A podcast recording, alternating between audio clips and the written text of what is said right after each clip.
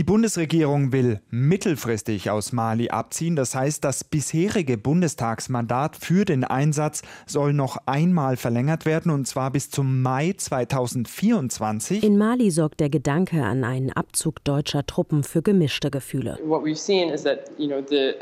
Die Bemühungen, diese extremistischen Gruppen zu beseitigen, haben nicht gefruchtet. Mali galt bislang als Schlüsselstaat im Kampf gegen den Terror in der Sahelregion. Nach gut zehn Jahren ist dieser immer noch nicht gewonnen. Im Gegenteil, der Terror breitet sich weiter aus. News Junkies. Verstehen, was uns bewegt. Ein Podcast von RBB24 Inforadio. Herzlich willkommen dazu an diesem Mittwoch, den 23. November, sagt Hendrik Schröder. Schönen guten Tag, sagt Christoph Schrag.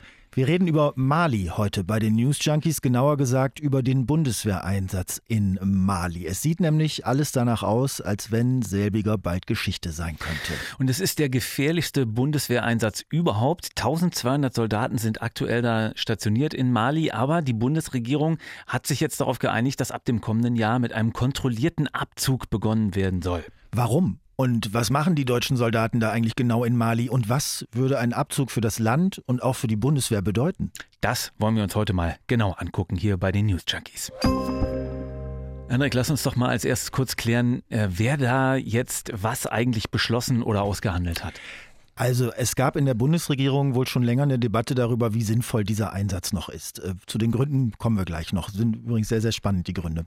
Jedenfalls war Außenministerin Baerbock von den Grünen dafür, den Einsatz noch auszuweiten bzw. noch länger laufen zu lassen. Die Verteidigungsministerin Lambrecht äh, von der SPD hingegen ist der Meinung, dass das so schnell wie möglich beendet werden soll, weil es mittlerweile viel zu gefährlich geworden ist, unter anderem für die Soldatinnen und Soldaten.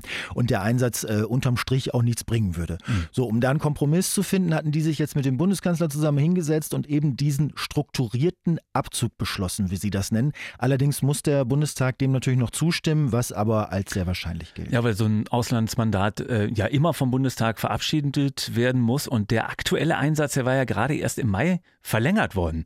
So, und dabei wurde jetzt aber erstmals eine Rückzugsklausel eingefügt, genau. wonach ein Rückzug bedacht wird, wenn die Sicherheit der Soldaten vor Ort nicht mehr gewährleistet werden kann, sodass man auch mal schneller aussteigen kann. Äh, das ist dann jetzt offenbar der Fall. Also die Idee der Bundesregierung ist, dass das Bundestagsmandat noch einmal verlängert wird bis zum Mai 2024. Im Sommer 2023 soll der Abzug aber schon eingeleitet werden ja, dann. Ja, begründet wird es damit, dass die Sicherheit der Soldatinnen und Soldaten, wie gesagt, vor Ort nicht nicht mehr gewährleistet werden kann, weil sich die Verhältnisse in Mali und auch im Rahmen der ganzen UN-Mission da äh, geändert haben. Also es ist ja eine UN-Friedensmission, MINUSMA heißt die, läuft seit 2013, sind insgesamt über 10.000 Blauhelmsoldaten, die da stationiert sind in Mali. Und deren Aufgabe ist halt, so beschrieben, dass sie das Land stabilisieren sollen, dass sie eine Waffenruhe unterstützen sollen und helfen, die verschiedenen Konfliktparteien auszusöhnen. Das ist offiziell eigentlich erstmal die Aufgabe. Genau, und die Bundeswehr ist aktuell äh, nicht nur, aber auch im Norden in Gao stationiert und soll von da äh, für den MINUSMA vor allem bei der Aufklärung helfen mit Drohnen, mit Spähpanzern. Ja. Vielleicht einmal ganz kurz zur Situation in Mali. Ne? Also mhm. das Land liegt ja in Westafrika, grenzt an Mauretanien, Algerien, Niger, Burkina Faso, Senegal, Elfenbeinküste und äh, Guinea, also um das mal ungefähr so vor Augen zu haben, wo das ist. Und da ist 2012 ein großer bewaffneter Konflikt ausgebrochen. Als Islamisten aus Libyen nach Mali eingezogen sind, sich da mit den dort ansässigen Tuareg verbündet hatten und angefangen haben, den Norden von Mali sukzessive unter ihre Kontrolle zu bringen. So, und seitdem gibt es eben Kämpfe, Anschläge, immer wieder Militärputsche in Mali, äh, den letzten erst 2021, äh, also letztes Jahr. Und jetzt hast du da eben Gebiete, die von verschiedenen islamistischen Gruppen besetzt sind und in der Hauptstadt in Bamako sitzt äh, eine Militärjunta an der Macht, die offenbar ja gar kein Interesse mehr so richtig hat, mit der UN-Friedensmission zusammenzuarbeiten. Und das macht es für die internationalen Soldaten da so schwer. Die ganze Situation fing ja eigentlich schon an, sich zu verschlimmern, als Frankreich seinen Abzug beschlossen hatte. Ne? Ja. Also Frankreich hat nämlich im Gegensatz zur Bundeswehr auch gezielt islamistische Milizen gejagt und getötet. Die Bundeswehr hat hauptsächlich bei der Aufklärung und Sicherung geholfen. Dann sollte es aber Wahlen geben in Mali, demokratische Wahlen, und die Militärjunta hat diese aber verhindert. Und dann hat Frankreich gesagt, wisst ihr was, ihr wollt gar nicht, dass hier irgendwas vorankommt wir ziehen uns zurück, dafür kämpfen wir hier nicht mehr und haben dann gleich auch die Entwicklungshilfe ähm, für Mali komplett gestrichen. Ja, und daraufhin hat sich dann die Junta in Mali offenbar umgeschaut, wer dann militärisch helfen kann, auch gegen diese Terrorattentate und Terrorangriffe immer. Und dann haben die sich die russischen Söldner von den Wagner-Truppen ins Land geholt. Also die gelten als besonders brutal, sind international schon aufgetreten und wo immer sie bisher waren, ähm, haben sie von Menschenrechten jetzt nicht so besonders viel gehalten ja. und auch eine Spur der Verwüstung hinterlassen. Wobei die Lage, weil du sagst, sich ins Land geholt, nicht 100 Prozent nachvollziehbar ist, ob Mali die Truppen jetzt gerufen hat oder ob die sich angeboten haben. Ne? Das, ja, also das zumindest gibt es eine Vereinbarung, eine Kooperation zwischen den beiden. Aber genau, wer das initiiert hat. Ja, also ja. es sollen über 1000 von diesen Wagner-Truppen im Land sein. Äh, vor allem unter Zivilisten sollen die immer wieder regelrechte Massaker anrichten, oft zusammen mit malischen Regierungstruppen. Und die Regierung in Mali sagt jetzt aber, äh, das sind nur Berater und Ausbilder. Ja, über 1000 Berater und Ausbilder. Ja. Also, ja. Jedenfalls hat daraufhin Großbritannien auch seinen Abzug angekündigt, weil die meinten, also diese Zusammenarbeit mit russischen Söldnern, das ist nicht tragbar. Und mhm. äh, dann auch Schweden, die Niederlande, Kanada, Tschechien. Also es ist eh nicht mehr viel übrig an Unterstützung für diese Mission. Aber dass die malische Regierung offenbar kein Interesse mehr hat an der Blauhelm-Mission, äh, das hat ja auch die Bundeswehr zu spüren bekommen, oder? Also im Sommer erstmal gab es dieses Ding, wo die Visabestimmungen kurzfristig so verschärft wurden, dass der Generalinspekteur der Bundeswehr nicht ins Land gelassen wurde. Also mhm. der Generalinspekteur der Truppe, die da vermeintlich ja, ja. für Frieden und Sicherheit äh, kämpft und da ist. Dann wurden die Überflugrechte der Bundeswehr für Transportflugzeuge und Aufklärungsdrohnen gestrichen. Nein, na, naja, gestrichen, also die müssen wohl jedes Mal neu beantragt werden äh, da brauchst du Genehmigung jetzt. Und dann kommt dann die Genehmigung offenbar, ja, offenbar ja, sehr spät ja. oder sie kommt dann eben nicht. Also es wird irgendwie verzögert alles. Und äh, im August musste der Einsatz wegen fehlender Überflugrechte ja sogar unterbrochen werden. Und zivile Flugzeuge äh, mussten da rein, um Truppen auszutauschen. Also um salopp zu sagen, so kann man, so kann man ja nicht arbeiten. Und das äh, hat offensichtlich Methode. Ja, und das alles hat jetzt eben zu diesem Kompromiss geführt in der Bundesregierung, den Einsatz 2024 zu beenden, weil es offenbar auch wirklich sehr, sehr gefährlich geworden ist für die deutschen Soldaten. Äh, und man unter anderem sagt, also man muss sich ja vorstellen, dass die quasi da, äh, ich will nicht sagen umzingelt, aber dass sehr, sehr viele islamistische Milizen, die auch Anspruch auf dieses Land und, Einfluss auf diese Region haben wollen, sozusagen rund um die Bundeswehr rum sind. Und ähm, jetzt heißt es also, wenn es da mal einen geplanten und organisierten terroristischen Angriff auf den Bundeswehrstützpunkt geben soll, sollte, dann könnte das sehr, sehr finster enden und man weiß gar nicht, ob man sich dagegen überhaupt alleine, ohne jetzt ja. zum Beispiel Kämpfe und Unterstützung von Frankreich, überhaupt erwehren könnte. Na, Im Sommer gab es ja einen Autobombenangriff äh, gewissermaßen bei einer Patrouille explodiert ist, zwölf äh, deutsche Soldaten verletzt und äh, zwei deutsche Soldaten sind ja bisher auch schon in Mali gestorben.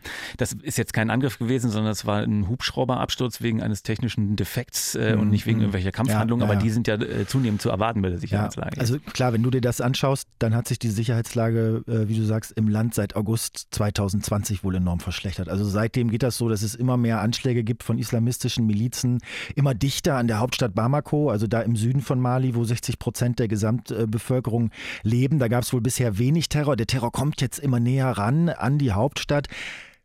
Ich glaube, im Großen und Ganzen kann man die Bundeswehrmission auf jeden Fall als gescheitert betrachten. Also das Land ist nicht stabiler und sicherer geworden. Im Gegenteil, ob das nun die Verantwortung der Bundeswehr ist und ob die da überhaupt irgendwas hätten besser machen sollen, das ja. sei mal dahingestellt. Das aber die UN-Mission ist eben das, einfach.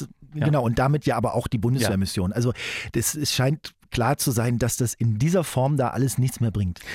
Die Lage um den deutschen Stützpunkt allerdings, äh, da in, in Gao im Nordosten äh, des Landes, die soll sich verbessert haben und die soll nach wie vor ähm, äh, nicht so angespannt sein. Deswegen fliehen da wohl relativ äh, viele Menschen in genau diesen Teil des Landes auch hin. Also so komplett nutzlos ist das für viele Menschen dann eben, dann eben doch nicht alles. Ja, ne? Nutzlos nicht, aber wie gesagt, wenn du dir die Lage anschaust, ergibt eine Fortsetzung des Einsatzes in dieser Form wahrscheinlich keinen Sinn. Also ohne Frankreich und Großbritannien und ohne eine Regierung äh, in, in Bamako, ähm, in Mali, die Wahlen, Demokratie und Aussöhnung der verfeindeten Bevölkerungsgruppen auch wirklich will. Naja, es äh, soll ja jetzt dann doch Wahlen geben im Februar 2024, zumindest sind sie so angekündigt. Die will die Bundeswehr offenbar dann auch noch helfen zu sichern. Das ist ja auch mit Aufgabe. Und danach dann raus. Ja. Also man will ja Mitte des äh, nächsten Jahres mit dem Abzug beginnen und dann im Mai 2024, also drei Monate nach den Wahlen, komplett ja. raus sein. Also das ist, steht jetzt so auf dem Papier. Es ist fraglich, ob diese Wahlen überhaupt stattfinden, nach allem, was du so von Beobachtern äh, liest. Ne? Weil, wie du hast es gesagt, eigentlich hätte dieses Jahr schon gewählt werden sollen. Die Junta hatte die Wahlen abgesagt. Wer sagt, dass sie die beim nächsten Mal durchführen lassen. Lass uns mal die Szenarien anschauen, die der Abzug jetzt nach sich ziehen könnte oder nach sich ziehen würde. Was passiert in Mali, wenn die Truppen gehen? Naja, es gab ja jetzt allein in den letzten drei Jahren zwei Putsche.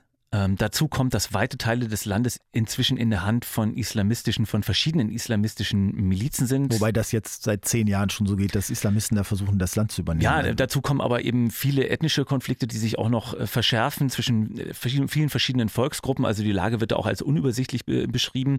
Äh, da treffen viele Menschen eben aufeinander. Die Fulbe zum Beispiel, die Dogon, die, die Songhai und im Norden von Mali, wo auch das Bundeswehrcamp ja ist, in Gao. Da sind sich die Tuareg, die dort leben, sind sich auch nicht eins. Also es ist jetzt auch nicht so, dass sie dann äh, alle zusammenarbeiten würden. Mhm. Also es ist eh eine sehr unübersichtliche Situation. Mittlerweile praktisch ein Bürgerkrieg und äh, vor den Auswirkungen von diesem Konflikt, da fliehen die Menschen zu Zehntausenden, unter anderem ja auch in die Nachbarländer. Ja, also ich habe gelesen, äh, UNCR sagt fast 400.000 Flüchtlinge innerhalb des Landes und fast 200.000, die ins Ausland geflohen sind, meist in die angrenzenden Länder Mauretanien, Niger, Burkina Faso. Was kann man sagen? Das heißt, mit dem Abzug überlässt man die Menschen dort diesem Konflikt und hat gar keinen Einfluss mehr darauf, wie sich die Lage entwickelt. Naja, den hatte man mit den paar Soldaten offenbar ohnehin nicht. Und das haben andere Länder ja auch schon früher so eingeschätzt. Also die Franzosen sind ja, wie gesagt, weg, die Briten, Kanadier, Tschechen ziehen jetzt ab. Aber es gibt nach dem Abzug, klar, es gibt dann nicht mal mehr einen Plan.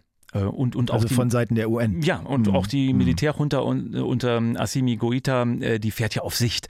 Also klar ist ja nur, mit den Blauhelmen wollen sie nicht mehr zusammenarbeiten. Stattdessen haben sie ja diese russische Privatarmee ja. eingeladen. Ja, ne? haben wir ja schon gesagt, die Gruppe Wagner, genau. die für das Massaker in Mopti da übrigens verantwortlich gewesen sind. Also ursprünglich äh, kamen die ja als Ersatz für die französischen Truppen, ne, als Hilfe im Terrorkampf. Da hat äh, die äh, Übergangsregierung gesagt, na gut, wenn die Franzosen nicht mehr mithelfen, dann brauchen wir andere Leute. Aber was die jetzt da zusammen genau treiben, also diese Militär Militärjunta und die Wagner-Truppen. Da wollen sie sich offenbar nicht in die Karten schauen lassen. Also wohl nicht zuletzt deshalb erlaubt die Regierung ja seit Oktober keine Flüge von Aufklärungsdrohnen mm, mehr mm, ohne Genehmigung. Also irgendwas gibt es, was äh, da nicht gesehen werden soll von der UN, von den Bundeswehrsoldaten. Also der Einfluss Russlands wächst auch hier, wenn auch nicht direkt, sondern eben über diese Privatarmee.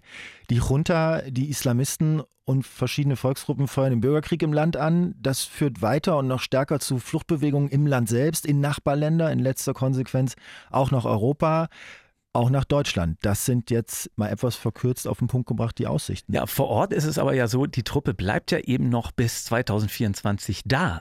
Das ist ja jetzt der Kompromiss. Und da müssen sie auch die, die Aufgaben ja noch weiter erfüllen, zum Beispiel die Wahlen sichern. Aber die Lage ist so unsicher in Mali, dass man nicht mal sagen kann, ob es die Wahlen überhaupt geben wird. A. Und ähm, die Rückkehr zur Demokratie ist zwar versprochen von Assimi Goita, aber die Lage ist so schwierig. Wir hatten ja jetzt schon gesagt, die letzten Wahlen hat er ja kurzerhand mhm. abgesagt. Also was ist da für eine Situation vor Ort, in der ja. die Bundeswehr dann da steckt? Und mit dieser Putschregierung unter Assimi Goita, die den Blauhelmen die Arbeit schwer macht, soll die Bundeswehr jetzt noch bis Mai 2024 weiter kooperieren? Also was soll denn da die Aufgabe noch sein? Ja, also das Argument des Auswärtigen Amtes ist ja wohl, äh, also Baerbock, dass man dem russischen Einfluss in der Sahelzone was entgegensetzen soll, also rund äh, diesen, diesen tausend Söldnern, die da jetzt stehen und dem natürlich verlängerten Einfluss dann, äh, den Russland dadurch genießt. Aber die Frage ist natürlich, wie realistisch ist das? Wie viel ist das wert, wenn da schon das Ablaufdatum draufsteht auf dieser Mission? Mhm. Also was kann mhm. die Bundeswehr da tatsächlich bewirken, ja. wenn auch klar ist, sie sind ja sowieso genau. nicht mehr lange da. Genau. Die Sicherheitslage wird für die Deutschen dann sicher auch nicht besser in der Situation. Also vor wenigen Tagen, wie gesagt, äh, wurde ein Camp äh, der Bundeswehr im Süden des Landes beschossen. Das gibt es ja auch noch. Das ist die EUTEM-Mission, eine Ausbildungsmission, die äh, jetzt inzwischen ausgesetzt ist. Ähm, Ende Juni diese zwölf Deutschen, die da durch die Autobombe bei der Patrouille Patrouille verletzt worden sind durch einen Selbstmordattentäter. Jetzt gab es noch eine Meldung äh, ganz äh, vor kurzem, dass ein deutscher Geistlicher entführt ja, worden ist. Ich auch gelesen. Aber eine Einschätzung, die ich noch gefunden habe, wenn man sich jetzt eben Szenarien für die Zukunft der Region ansieht, ähm, das ist gar nicht uninteressant. Und zwar, dass die Situation ja jetzt schon und langfristig zunehmend durch den Klimawandel verschärft wird. Also durch Wasserknappheit, durch Dürren oder Starkregen. Ähm, und dadurch wird der Kampf um Land, um Ressourcen, um Überleben unter den Menschen dort immer härter. Und weil sich jetzt in der unsicheren Lage auch noch äh, Kleinwaffen sogar unter der normalen Bevölkerung äh, verbreiten, werden Probleme, Streits um Wasser oder Land eben zunehmend mit Gewalt gelöst. Dazu kommt dann das Bevölkerungswachstum, das die Knappheiten verstärkt. Also ähm, ich sage mal, das Potenzial, dass die Konflikte dort eher größer werden, das ist schon, das ist schon gegeben. Was heißt das jetzt für die zukünftigen Aufgaben der Bundeswehr? Kann man auch mal fragen, finde ich, oder? Also ja, wenn solche Auslandseinsätze dann ähm, abgebrochen werden, muss man ja sagen. Es gibt ja dieses Strategiepapier vom Generalinspekteur der Bundeswehr, äh, den wir vorhin schon erwähnt haben, Eberhard Zorn.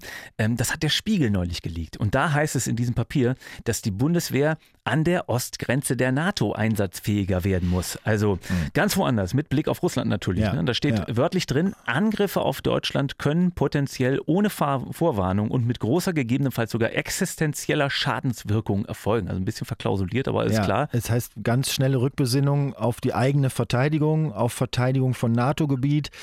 Ich meine, das mahnt die NATO ja sowieso schon lange an, äh, gerade mehr Beteiligung von Deutschland. So, aber in dem Bericht liest sich das so, als sollten die Auslandseinsätze am besten gar nicht mehr stattfinden. Also in jedem Fall soll der Fokus weg von Missionen wie Afghanistan und Mali und hin zur, äh, äh, zum europäischen Osten, hin auch zur Abschreckung. Also die Bundeswehr soll einsatzbereit sein und gewappnet sein für einen in, in Anführungsstrichen aufgezwungenen Krieg. Das ist, ist ne? ein Wording, eine Rhetorik. So, und die äh. NATO, die, die begrüßt das natürlich auch. Ne? Die mhm. wollen eh, dass äh, Deutschland bis 2024 ähm, für, für den Osten eine komplett ausgestattete Division äh, dann stellen kann. Mhm. Was ist das dann? Eine komplett ausgestattete Division? 10, 20.000 Soldaten? Genau, genau, sowas mhm. in der Größenordnung. Also nachvollziehbar ist es ja, dass jetzt der Angriff durch Russland alles neu sortiert, was man bislang sicherheitspolitisch für Strategien hatte. Ich meine, klar, wer soll da verantwortlich für sein in so einem Bündnis, wenn nicht die Leute, bei denen das Sicherheitsrisiko quasi vor der Haustür steht? Also neben den Nachbarländern wie Polen, Tschechien, dem Baltikum natürlich auch Deutschland. Macht das Auslandseinsätze überflüssig oder verzichtbar? Also, naja, es, gibt, es, es, gibt keine konkrete Absage an Auslandseinsätze. Man will den Fokus davon wegnehmen und da steht auch drin, ja, die letzten 30 Jahre mit diesem Fokus auf, äh, auf das Ausland, das muss äh, ein Ende haben. Wahrscheinlich ist eher, dass man in Zukunft beides wird stemmen müssen. Und, und, und das bringt ja auch eine weitere Problematik in den Blick, nämlich die Ausstattung der Truppe. Na, dafür gibt es doch das Sondervermögen. Da gab es doch auf einmal 100 Milliarden Euro, die ja. aus einem zuvor unsichtbaren Hut gezaubert Das ist eine ganze Menge Geld, ähm, das da offenbar auch liegt, aber das liegt da auch noch. Das ist offenbar nicht angefasst. Erst vor zwei Wochen ist das Gremium für die Beschaffung gegründet, zusammengesetzt worden und äh, der Wirtschaftsplan vom Verteidigungsministerium, der lag da aber noch gar nicht vor. Also jetzt soll erst im Februar dieses Gremium überhaupt erst äh, die Arbeit aufnehmen, um zu beraten, was mit dem Sondervermögen genau angestellt werden soll. Ja gut, dafür wäre es wahrscheinlich gut, wenn man eine konkrete Idee hat, was die Bundeswehr in Zukunft leisten soll, bevor man Anschaffungen plant. Das waren die News Junkies für heute. Morgen gibt es naturgemäß die nächste Folge. Bis dahin freuen wir uns wie immer über Feedback aus äh, Lob und Kritik in verhältnismäßigen ähm, Dosierungen. Natürlich unter newsjunkies.rbb24inforadio.de. Und wir sagen Tschüss. Warte mal, wir, ich, äh, eine Durchsage haben wir doch noch. Was haben wir für äh, Uns gibt es doch jetzt auch auf dem Fernseher. Stimmt, äh, Ansage von ganz oben. Äh, sollen wir durchsagen, die ARD-Audiothek, äh, die gibt es jetzt auch auf dem Smart TV. Das heißt, ähm, auch uns kann man da jetzt mit dem Fernseher ja, hören, muss man sagen. Ne? Also bis morgen dann schnell noch rauskriegen, wie das geht. Und dann hören wir uns auf einem der zahlreichen Endgeräte. Bis morgen und tschüss, sagt Henrik Schröder. Und Christoph Schrag. News Junkies. Verstehen, was uns bewegt. Ein Podcast von RBB24 Inforadio. Wir lieben das Warum.